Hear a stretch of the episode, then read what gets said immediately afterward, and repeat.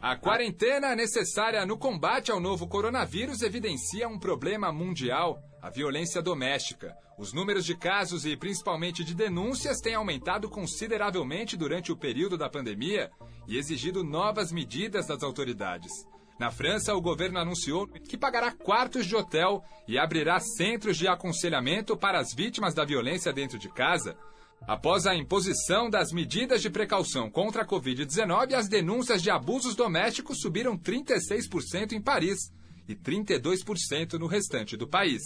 Aqui no Brasil, a situação também preocupa. O período de confinamento tem acentuado o número de casos de violência contra a mulher. Só no Rio de Janeiro, a Justiça registrou um aumento de 50%. O canal de denúncias do governo federal, o Ligue 180, registrou crescimento de 9% no número de ligações durante a quarentena. A média diária entre o dia 1 e o dia 16 de março foi de 3.045 ligações recebidas e 829 denúncias registradas. Entre os dias 17 e 25 do mesmo mês, foram 3.303 ligações e 978 denúncias. Tube, há vários anos eu atendo prisioneiras na penitenciária feminina de São Paulo. É uma cadeia enorme que tem 2.200 mulheres. Acho que é a cadeia feminina mais populosa do Brasil. A quantidade de meninas que eu atendo, hoje mulheres, mas que foram estupradas na primeira infância, é muito chocante. São centenas dessas moças que estão na cadeia que foram estupradas às vezes na mais tenra idade, com 4, 5 anos de idade. Quer dizer, nós temos um grande número de pedófilos que abusa dessas crianças. Eh, as histórias são muito semelhantes. O abusador, quem é? É o padrasto, é o pai, é o avô, é o tio, é um primo mais velho, é um amigo da família. Nós temos uma estatística do Ministério da Saúde que foi publicada, é, que na verdade fazendo um levantamento de 2016, mostrando que naquela, naquele ano de 2016 nós tivemos 60 mil estupros no Brasil. Ora, não existe crime mais subnotificado do que o estupro. Eh, você, quando tem um homicídio, a, a, polícia é avisada sempre. Quando você tem um estupro, esses casos não são notificados, por várias razões. Primeiro, porque as famílias ficam envergonhadas e resolvem não, não não, não, não notificar, resolve não ir à, à polícia, mesmo porque às vezes o estuprador está dentro da própria família. Segundo, porque essas crianças são indefesas completamente. Como é que uma menina de 10 anos vai ela por conta própria procurar uma delegacia? Lógico que não. Esses crimes permanecem sem punição nenhuma. E são sempre muito graves, porque isso deixa sequelas para o resto da vida nessas meninas quando vão para a adolescência, quando se tornam adultas. Hoje, o que a gente percebe é que existe um número imenso de crianças que sofrem violência dentro de casa. Se eu apanhei, então esse é meu método de ensinar. É batendo, é violentando física, psicologicamente meu filho.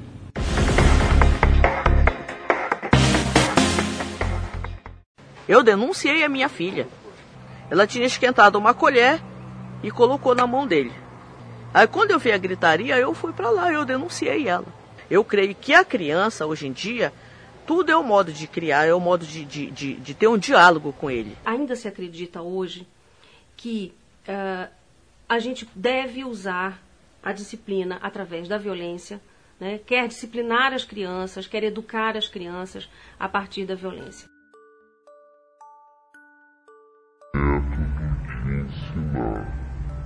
Violentando meu filho.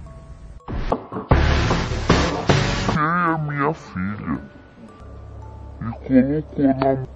Aí quando eu vi a gritar, eu creio que a crise criar é o modo de. Se acredita hoje, a gente deve da violência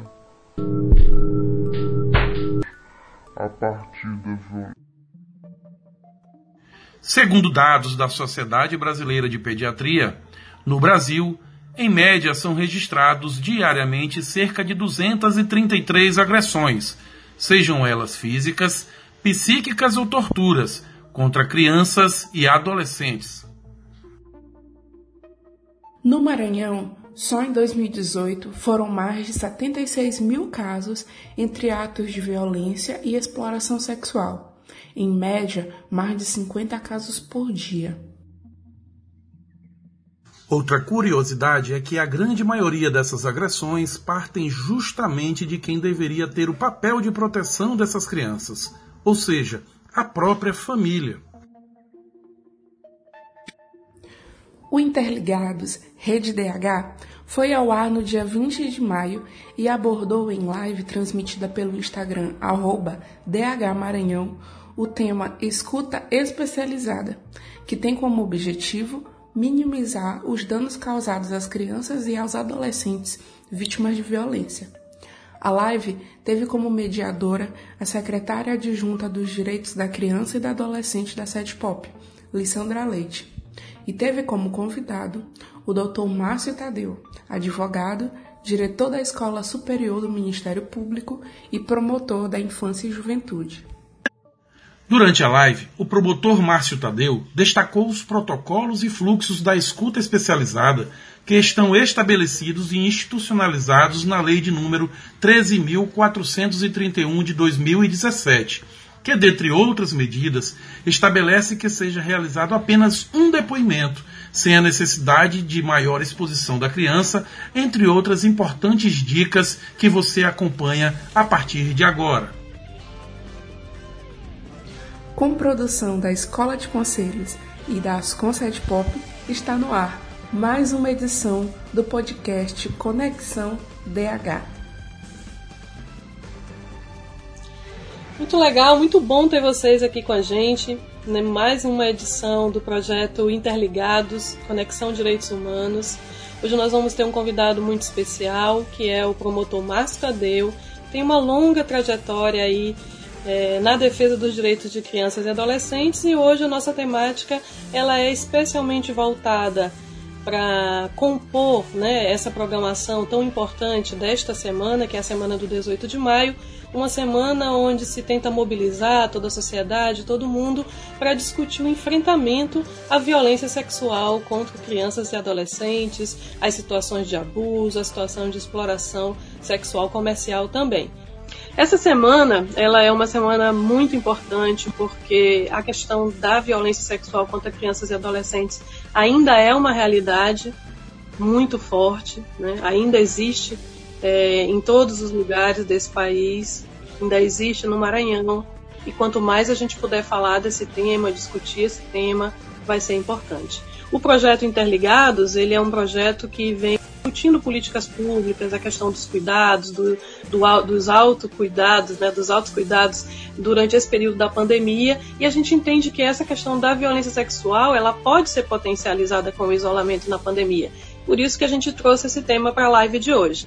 Muito bem, Márcio, boa tarde, seja bem-vindo. É um prazer para a gente te receber aqui no Projeto Interligados. Né, numa semana tão significativa como essa, que é a semana do 18 de maio, eu estava aproveitando aqui para conversar com o pessoal que já entrou e falar um pouco da semana, de como, de como é importante a gente continuar mobilizando as pessoas, continuar falando desse assunto, chamando todo mundo para se posicionar e para agir também, né? Então, sim, sim. eu vou apresentar brevemente o nosso, nosso convidado, Márcio Tadeu, antes de passar a palavra para ele. É, muitos aqui certamente já conhecem a trajetória dele, como promotor né, dentro do Ministério Público, mas também como um defensor de direitos de crianças e adolescentes. É, o Márcio ele, ele participou já por já há bastante tempo de todas as lutas focadas na defesa dos direitos de crianças e adolescentes no Maranhão, é, coordenou as primeiras campanhas de enfrentamento à violência sexual, trabalhou na organização da política de atendimento socioeducativo no Maranhão, antes mesmo da gente ter o SINASE, né, ajudou a estruturar o Centro de Apoio Operacional, o primeiro Centro de Apoio Operacional dentro do Ministério Público. Hoje ele está na direção da Escola Superior do Ministério Público, né, mas continua sendo um promotor da infância, continua no CAOP da Infância, que é o Centro de Apoio Operacional da Infância, continua discutindo essas temáticas e por isso nós o convidamos para falar sobre a questão da escuta especializada. Acho que a gente pode começar. Mas você tem um tempo para falar um pouco livremente sobre o assunto, sobre o que você quiser falar com a gente hoje, dentro do tema. Fique à vontade. Tá.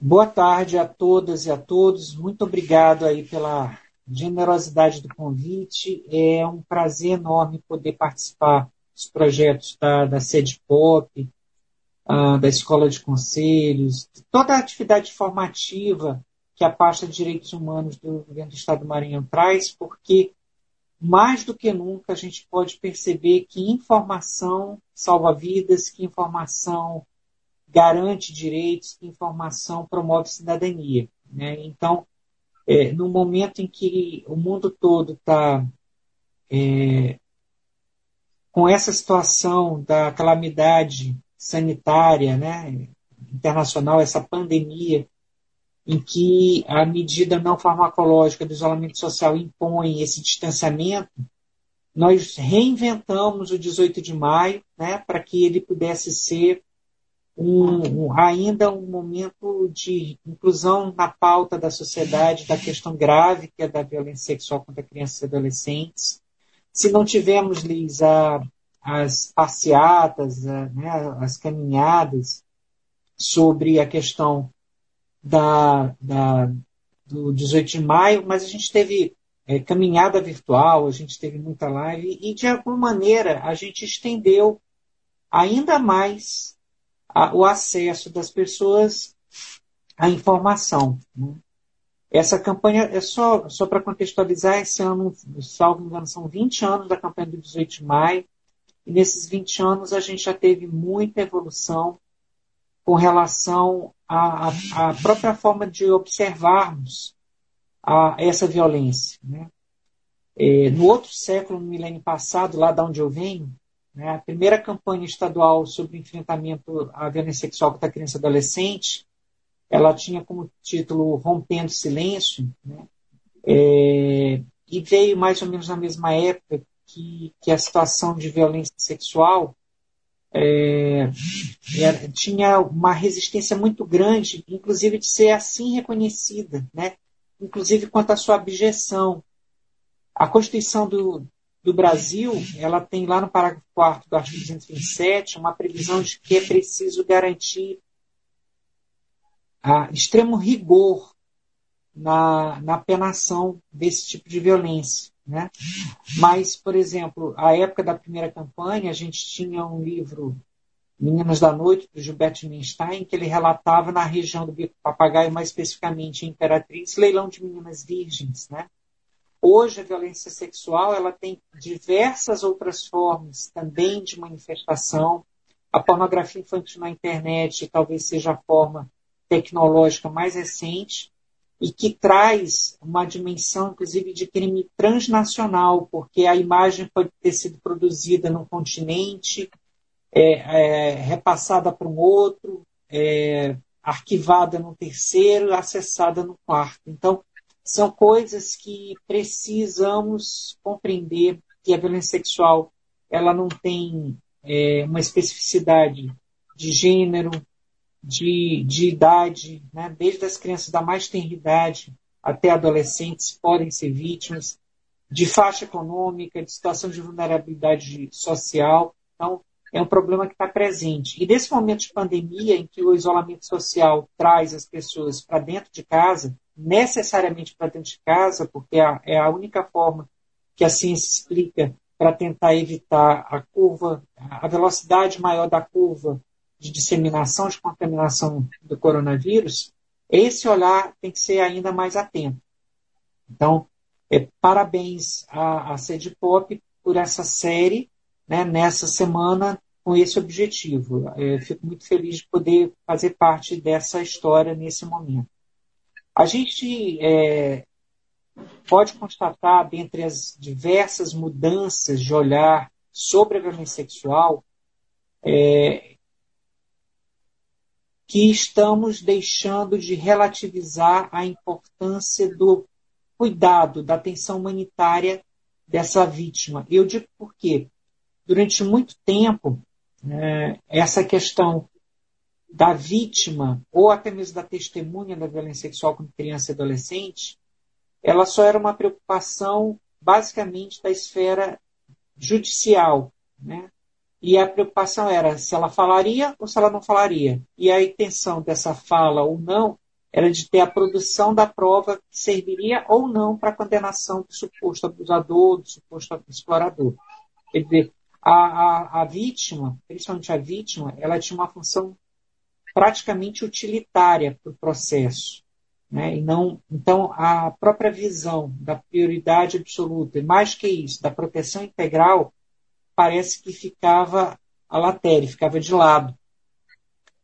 É, a construção dessa reflexão de que era preciso cuidar dessa criança ou adolescente vítima dentro da atividade processual no, no sistema de justiça, mas também é, é, em relação às atividades do sistema de garantias de direito, é que foi se perfazendo é, a partir de diversas experiências, de um compromisso internacional também, que foi assinado pelo Brasil, que é o protocolo facultativo sobre venda de crianças, tráfico de crianças e pornografia infantil, o protocolo facultativo à Convenção é, da ONU sobre os direitos da criança e do adolescente, e construções, inclusive jurisprudenciais. O que, que eu estou falando?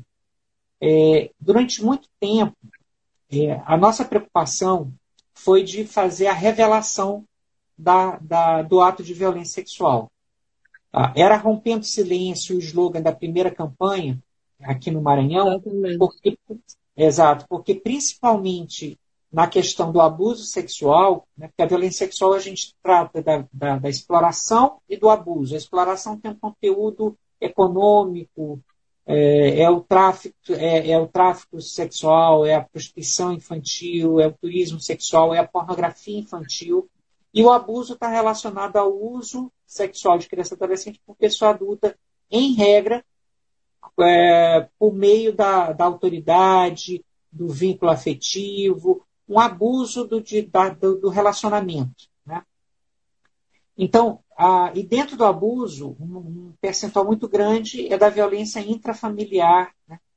Então, é, isso é algo que eu volto a repetir. Nesse tempo de isolamento social, tem que ser visto com muita atenção.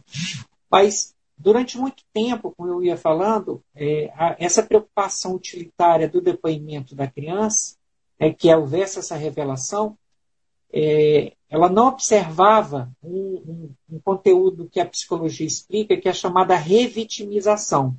Cada vez que uma criança ela é levada a repetir a narrativa da violência que foi sofrida, esse, esse fato é por si só uma nova forma de violência, né? porque ah, é uma forma de revivenciar isso, né? e, e de trazer, de não permitir que essas memórias possam ser assentadas né, para essa criança. O que, que acontece a partir de então? É, a gente tinha então aquela ideia de que era importante haver revelação. Então a criança muitas vezes fazia essa revelação na escola, a escola levava para o conselho tutelar, o conselho tutelar levava para a delegacia ou, ou para a promotoria de justiça. Em cada é, lugar desses, é, a criança era instada a repetir a narrativa da violência. Né? Essa repetição ela se dava muitas vezes é, ainda com a, agregando perguntas que nem sempre eram perguntas ah, que eram pensadas de uma maneira que não houvesse uma nova agressão para aquela criança. Né? É, não era raro, por exemplo, você ver numa audiência, num processo criminal sobre estupro de uma criança, né, que alguém, o juiz, ou promotor, ou, ou, até, ou o advogado, perguntasse lá se, em decorrência do ato sexual, se ela chegou ao orgasmo. Né, ou até com linguagem é, menos técnica, digamos assim. E isso uhum. causa um constrangimento muito grande. Né? Se a gente perguntar para qualquer das pessoas que estão assistindo a nossa live né, como é que foi sua última experiência sexual consentida, com certeza ninguém ia se sentir assim aqui nesse espaço virtual tão à vontade né, para poder descrever uma atitude de pessoa adulta né, num, relacionamento consentido. Imagina isso ser dito por uma criança ou por um adolescente. Então, é, essa preocupação levou no campo do processo judicial a uma experiência que era conhecida como depoimento sem dano, é, uhum. que mais tarde, no campo legislativo, vai ser rebatizado como depoimento especial. O que que, o que, que a gente tem é, no depoimento sem dano, hoje depoimento especial a partir da Lei 13431? É uma forma nova de acolher a criança ou adolescente vítima ou testemunha de violência, para que ela possa ser, de uma forma mais humanizada, inquirida, tanto mais próximo do fato quanto possível e no menor número de vezes, preferencialmente uma única vez, para a produção da prova.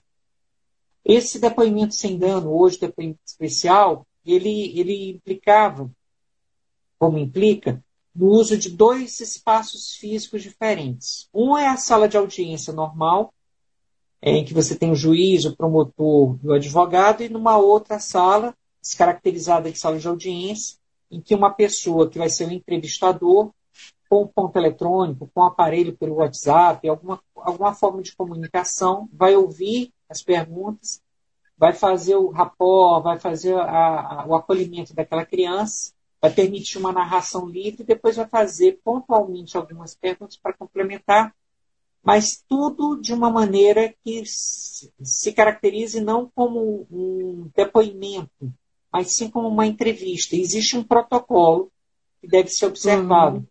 Brasil, esse protocolo ele foi desenvolvido pelo NB, é, o, a, o, Conselho Nacional de Justiça já, já, já o admite, é o chamado Protocolo Brasileiro de Entrevista Investigativa.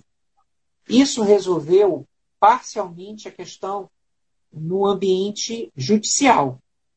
Mas e aquela questão que eu falei antes, da criança que é levada né?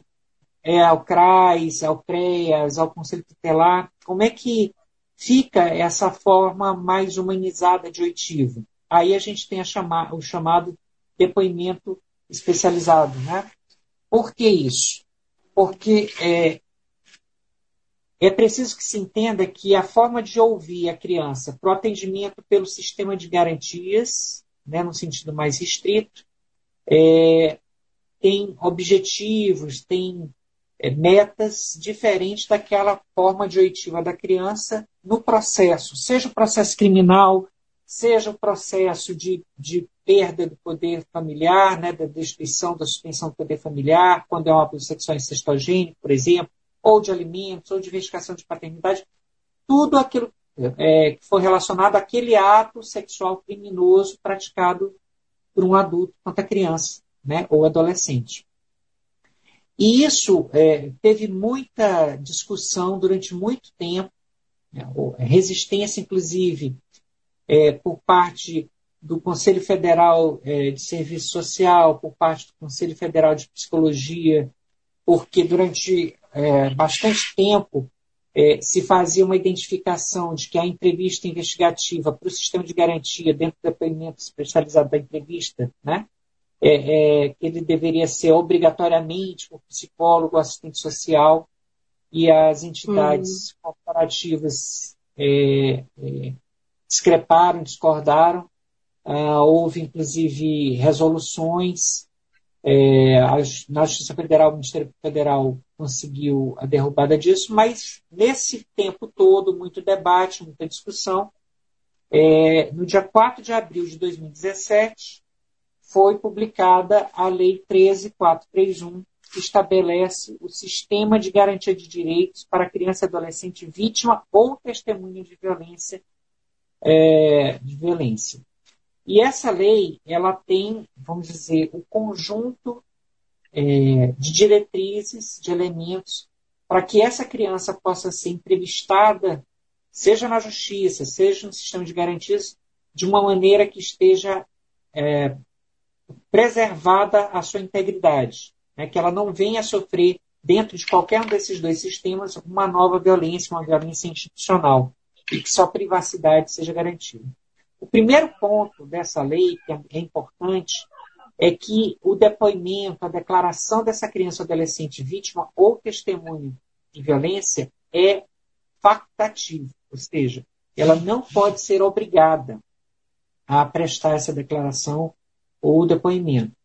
Ela pode até Sim. ir, ela pode ser, é, ela tem o direito, inclusive, de entender o porquê daquilo, mas ela tem também o direito de se recusar e não sofrer nenhuma represália para isso. A lei, hum. como eu disse, ela trata da, do depoimento, da declaração da criança, adolescente vítima ou testemunha. É porque há situações em que a criança não é a vítima, mas é a testemunha. Por exemplo, os casos de feminicídio. Os casos de feminicídio, é, aquele assassinato é, qualificado pela questão da, da, condição de gênero da vítima, né, o fato de ser mulher, estatisticamente ele acontece no final da tarde, na cozinha da casa, com arma branca, uh, e, e o agressor é um companheiro ou ex-companheiro. É violento, caso muito claro de violência doméstica. E aí, quem é que está no final da tarde, na cozinha de casa, né, é, vendo o pai e a mãe naquela situação limite? São os filhos, né? Então, para eles também, aqui é só um exemplo, né? A, a importância de você proteger esse depoimento. Porque imagina a, a situação de conflito de uma criança que viu o pai matar a mãe e que sabe, de alguma maneira, ou intui, que se ela falar determinadas coisas, a verdade, né, ela pode perder a, o, o, o, genitor restante, né, porque vai preso. Então, tudo isso tem que ser ponderado nessa questão desse atendimento.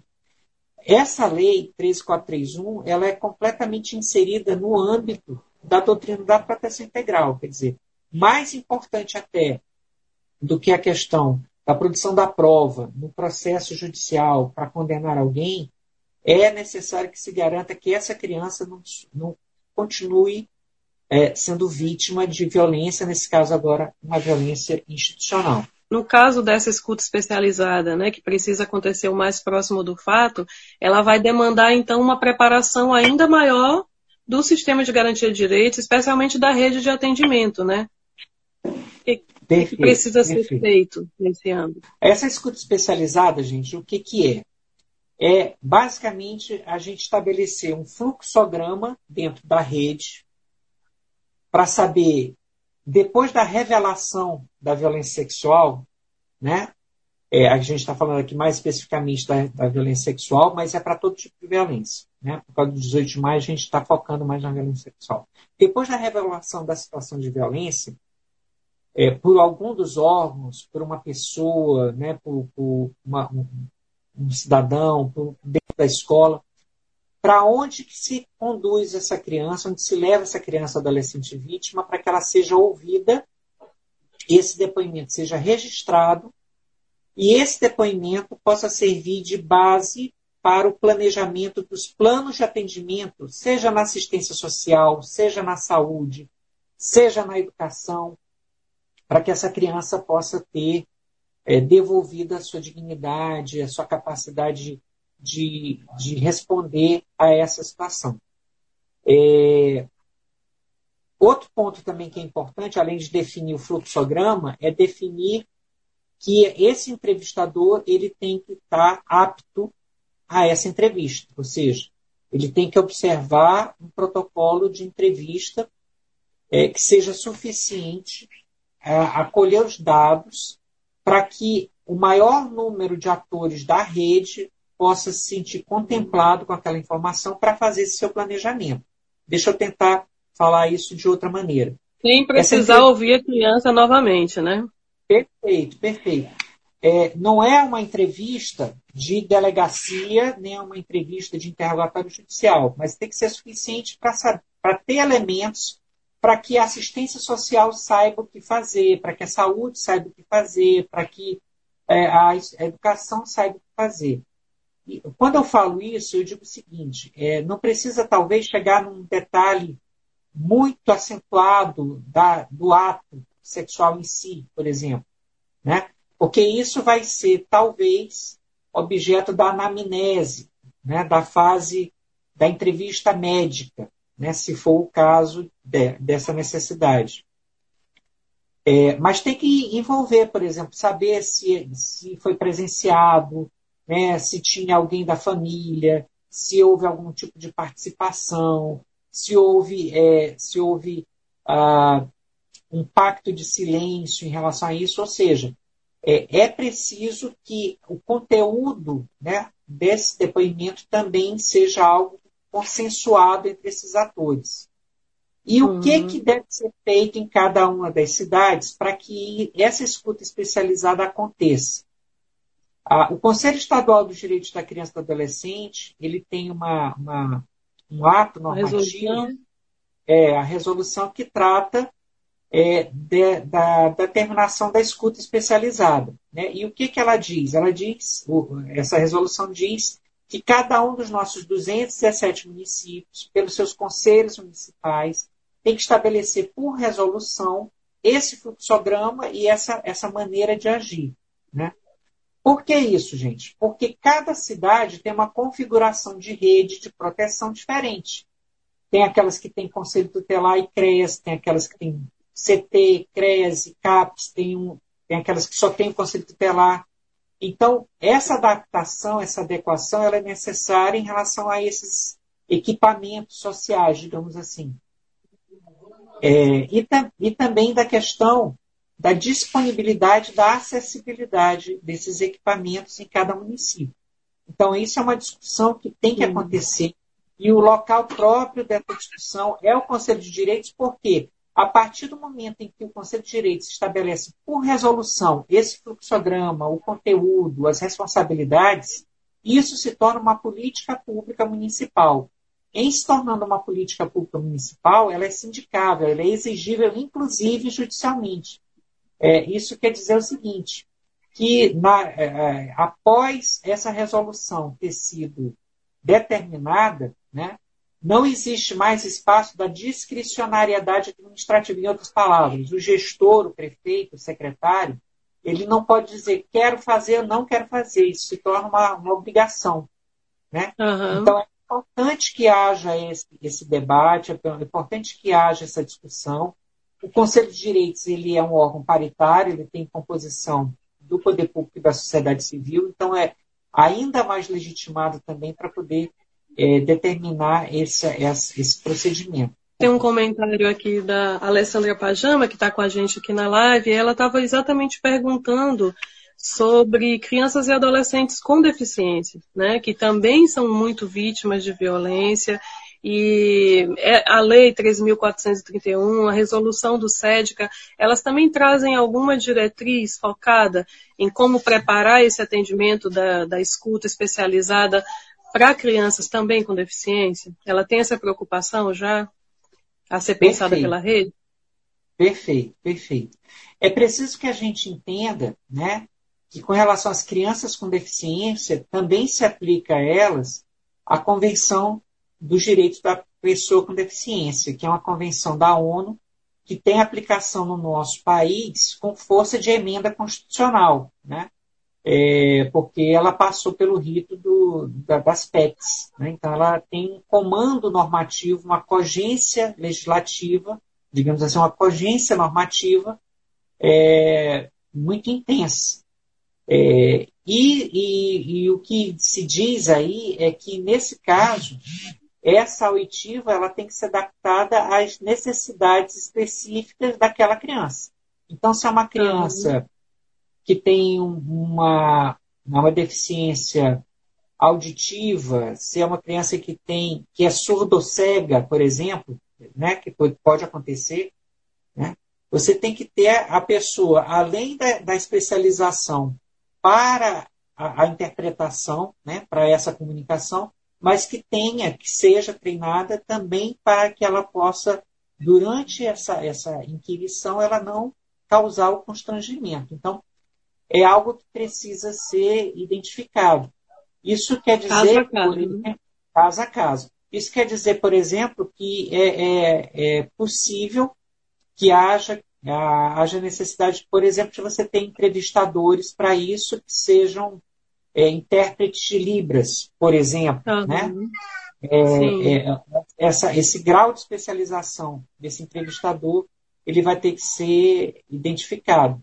E, e, é certo que nem toda cidade, eventualmente, a gente vai poder ter todo esse equipamento. Então, é preciso também que haja alguma forma de referenciamento ou conselho estadual regional, né? regionalizando essa, essa possibilidade, né? Porque sem isso, de fato, e a pergunta foi muito interessante, você vai poder ter é, é, uma nova violação desse direito, né? Essa criança vai, vai deixar de ter oportunidade de fazer esse depoimento que muitas vezes é indispensável para que eu volte a insistir, sejam feitos os planos de atendimento individual, na saúde, na, na educação, na assistência social, no lazer, daí em diante, todas as diversas faces da vida dessa criança. Mas isso quer dizer então que a, a, escuta ela pode ocorrer tanto com a criança sozinha, o adolescente sozinho, ou acompanhado, ou com esse acompanhamento técnico, né, para facilitar a acessibilidade. E, e tem um regramento para isso? É obrigatório fazer acompanhado ou pode ser desacompanhado? Como funciona? Excelente pergunta. Existe uma disposição na lei que trata da, desse sistema, na lei 13431, é o artigo 14, eu estou colando aqui, gente. Peraí, só um instantinho. É artigo 24, né? Ele fala o seguinte: violar sigilo processual permitindo que o depoimento de criança e adolescente seja assistido por pessoa estranha ao processo, sem autorização judicial e sem consentimento do depoente ou de seu representante legal. Aí tem uma pena de reclusão de 1 a 4 anos e multa. Esse, é, é, esse aqui é a previsão de, de um tipo penal, né, de um crime, quando há violação do sigilo do depoimento em juízo. Isso quer dizer o seguinte: é, quando é no processo judicial, existe a possibilidade mesmo da pessoa que é, não que, que permite é, que haja quebra da confidencialidade ali, é, dela vir a ser processada com uma pena alta, de 1 a 4 anos. Uhum. É uma, uma questão específica para o depoimento especial. Agora, no processo. Há, é, no processo, em juízo, lá, lá no fórum. Com relação à, à escuta especializada, embora não haja um tipo penal para isso, mas aí você vai para os princípios do atendimento. E a confidencialidade também tem que ser estabelecida. Uhum. Quando, quando esse depoimento, quando essa escuta especializada é feita para atender o sistema de garantias, e isso é importante que também esteja presente na resolução lá do Conselho Municipal, é preciso que se garanta que essa confidencialidade também seja preservada. Isso como vai acontecer? É, isso é, tem que ter uma especificidade uma especificidade com relação, por exemplo, à, à forma de registro, né, a forma de armazenamento desse registro. Vai ser um registro simplesmente escrito, vai ser um registro em vídeo, em áudio. Havendo esse registro, quem vai ficar com essa guarda, como é que se compartilha esse tipo de, de atendimento. E um ponto também, Sandra, que eu queria, antes que eu me esquecesse, falar, nessa questão é, de confidencialidade e de repetição, hum. Esse, essa, essa escuta especializada, que tem que ser o mais rápido e o mais próximo do fato, né? É, ela não quer dizer que se essa criança precisar ser, passar por um tratamento psicoterápico, por exemplo, que ela não vai, dentro da terapia, né, tratar do fato. Só que aí é uma questão terapêutica, que vai ser é, conduzida por um profissional.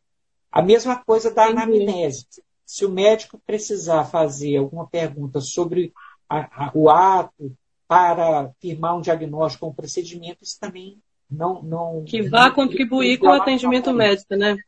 Isso. Mas tem uma pergunta, inclusive, aqui da Caroline Liberti, que ela, ela diz assim: caso o agressor ele seja desconhecido e levando em conta o estado emocional e psicológico da vítima, quem determina quando a entrevista com a criança vítima deve acontecer, né? Tem essa questão, ela está querendo saber desse tempo, né? A gente está falando que precisa ser o mais próximo possível, mas em qual momento isso deve acontecer?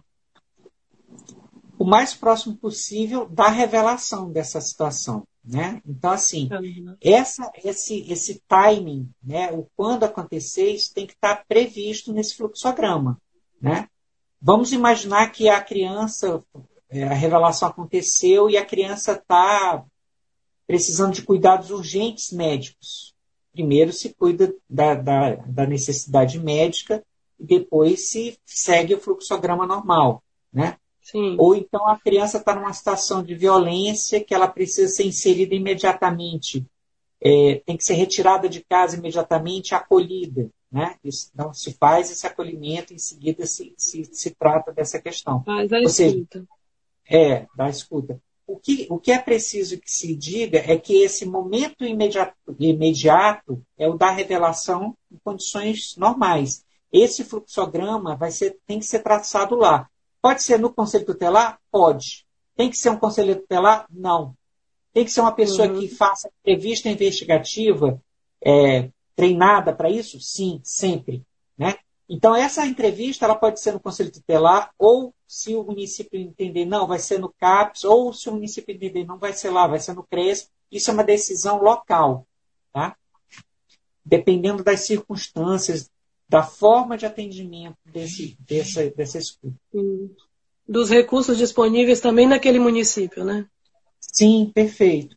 Vamos imaginar que seja um fato que aconteceu, que foi revelado durante a madrugada, que é preciso de alguma maneira promover algum tipo de atendimento também, uma medida de proteção imediata. É, e é preciso ter alguma informação sobre isso. Preferencialmente, se busca essa informação por outros meios, que não essa escuta especializada. O depoimento uhum. da mãe, do pai, da pessoa para quem a criança revelou no primeiro momento. Né? E tem que se tentar dar credibilidade para isso, contextualizando com a situação, para que você não precise é, fazer essa forma de narrativa pela criança de uma maneira diferente daquilo que está planejado nesse fluxograma da resolução municipal de cada uma das cidades. E, e nesse caso, é, tem uma pergunta aqui também sobre o papel das delegacias especiais, né? Então, é os, a senhora Frias que está perguntando é, no caso das delegacias especiais, que atuam em todos os tipos de crimes, como funciona a escuta especializada? Há entrevistadores nesses departamentos? Ela, a escuta pode ser feita também nesse âmbito ou precisa acontecer em outro espaço? Vamos ou lá. isso cada município vai repensar? É, vamos lá. Na delegacia, não seria escuta, seria depoimento especial. Porque a ideia é promover, é produzir prova. Então, assim, hum. quando a gente fala em delegacia, em promotoria, em vara, a gente está falando de depoimento especial. Quando a gente fala de produzir a informação para atendimento, sistema de garantia, a gente fala de escuta especializada. Então, assim, a lei ela prevê a possibilidade de depoimento especial no ambiente é, da repartição policial. É, Aqui no Maranhão, o CAOP ele tem tentado construir, junto com a SEDPOP, é, e levar ao Tribunal de Justiça e à Secretaria de Segurança Pública um entendimento sobre ah, o cabimento ou não, apesar da previsão legal, dessa entrevista no, na repartição policial. Porque o, o depoimento especial ele pode acontecer ainda no curso do processo, não precisa já no curso do inquérito, não precisa ter processo ainda. É uma produção antecipada de prova que o delegado, por exemplo, pode representar ao Ministério Público, pedir ao Ministério Público, ao promotor, o promotor faz um pedido uhum. ao juiz e é feita essa audiência naqueles termos que eu, que eu disse, né? O a, juiz, promotor e advogado numa sala, criança e um entrevistador em outro ambiente, a comunicação por tecnologia e uma forma de entrevista baseada no protocolo. Né? Então, é, é e aí esse depoimento já serviria para o processo, isso? Para todas as, as fases do processo. Seja o processo criminal, vamos imaginar que é o pai é, em relação com a violência com o filho. Então, serve para o processo criminal, serve para a ação de, de destituição do poder familiar, eventualmente pode servir para uma ação de alimentos, eventualmente pode servir para uma ação de dano moral, eventualmente pode servir, se for uma criança que tiver gravidez e uma negativa, a ação de investigação de paternidade, toda a produção de prova. Aí o juiz de, da, do processo original é que vai compartilhar essa prova com os outros juízos. Né? E pode, eventualmente, também determinar o compartilhamento daquela, daquele depoimento especial para o sistema de garantias para que ele possa tomar providências. Isso é, isso é uhum. possível, uhum. mas isso depende de uma autorização judicial. O contrário uhum. pode, em tese pode, mas o que eu quero dizer inicialmente é que a escuta especializada, que deve ser regulamentada por resolução do CNDCA, volta a insistir, não é para produzir prova, né? mas eventualmente ela pode ser utilizada como um documento, né? tem que haver o pedido para que o juiz requisite aquele documento e ele seja juntado aqui. Existe uma preocupação da, da, da, dos psicólogos, dos, dos, assistentes sociais desse uso pela questão da confidencialidade. Mas aí uhum. você, você tem uma ordem judicial que afasta essa, essa dificuldade nesse aspecto. Mas eu volto a dizer, o, o, o que a lei prevê é que para produzir prova em processo judicial não é escuta especializada, é depoimento, espe é depoimento especial. Tá? Então, e, se a gente pudesse. Ah, se a gente pudesse sintetizar assim a diferença, né? O, todo, em todo momento, né, a, a, a, proteção da criança tem que estar colocada acima de qualquer coisa, né? A gente está ali tentando buscar alguma responsabilidade. É. Inclusive, ela uhum. pode se negar a falar. Se ela não, tiver à vontade, se não quiser. Uhum. Mas no âmbito da rede de atendimento, né, o, o, a escuta especializada ela busca ouvir para poder oferecer os procedimentos necessários e no âmbito do depoimento especial para instruir o processo. Seria isso? Pra, exato, para produzir prova. Então são objetivos produzir. diferentes. É, para a justiça, o interesse é de produzir prova. É que é esse depoimento, que vai ser registrado em vídeo e tudo. O que vai se fazer com essa prova depois, se vai para o processo criminal, civil, né? É, essa é uma decisão judicial. Né? As partes podem requerer e o juiz decidir. E na escuta especializada é sempre para instruir, é para poder planejar, a partir daí, a forma de intervenção do conselho tutelar, do, uhum. do da escola, da unidade básica de saúde, né, dos equipamentos que vão ser envolvidos nesse atendimento. A Graça Lindoso, ela está aqui falando que realmente esse é um tema muito importante, que está na ordem do dia das discussões, e ela está perguntando se, se já teve capacitação dos profissionais da rede de proteção para colocar isso em prática, se esses, esses protocolos eles já estão valendo, já estão sendo utilizados. É, qual a informação que tu tem sobre isso? No, dentro do Ministério Público, nós temos um grupo de escuta especializada que já se reúne há alguns anos para discutir isso. Inclusive, quem tiver interesse pode entrar na página do Ministério Público, mpma.mp.br, é, né? É, e na parte do Centro de Apoio da Infância e procurar esse, esse conteúdo. Né? São duas é, notas técnicas sobre isso. É, a escola de conselhos ela tem essa demanda e tem se organizado para colocar isso dentro do conteúdo do curso de formação de conselheiros tutelares. É, o, o CAOP da Infância, inclusive, apoia essa iniciativa. É, alguns municípios já fizeram alguns momentos de capacitação é, mas é preciso é, realmente ainda ter isso de uma maneira mais, mais frequente. Né? A Escola Superior do Ministério Público ela já fez duas oficinas para promotores, servidores e alguns convidados sobre a questão do depoimento especial da escuta especializada. O professor Benedito da UNB, um dos autores desse protocolo, desse protocolo brasileiro de entrevista investigativa. É, mas isso é uma atividade de formação que o município tem que ter, então ele tem que fazer essa contratação, se for o caso, buscar essa, esse conteúdo. Né? E, o, e o Estado do Maranhão tem é, iniciado essa oferta pela Escola de Conselhos em momentos como esse, né, que a gente começa a trabalhar.